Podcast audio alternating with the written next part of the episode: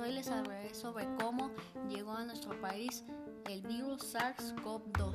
Apareció en el mes de diciembre del año 2019 y provocó una enfermedad llamada COVID-19.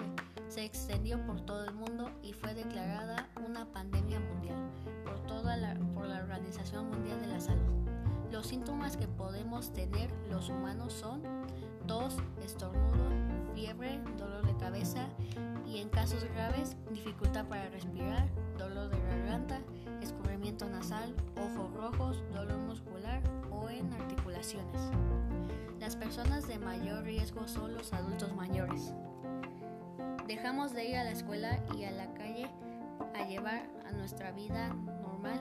Tuvimos que aprender a usar a diario el cubrebocas, gel antibacterial y a lavarnos las manos frecuentemente. Ya hizo un año sin ir a la escuela presencial. Nos hemos adaptado a la escuela en casa.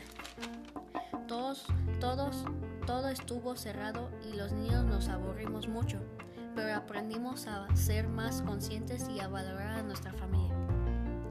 A nuestro país actualmente ya llegaron las vacunas de Rusia y Estados Unidos. La vacunación se aplicará en dos dosis ya recibieron la vacuna los doctores y las enfermeras. Los adultos mayores ya están en medio de la vacunación. Yo quiero invitarlos a seguirnos, a seguirnos cuidando, a, nos, a no bajar la guardia con los cuidados y a esperar pacientemente nos toque la fecha de recibir la vacuna para volver a nuestra normalidad. Gracias por su atención.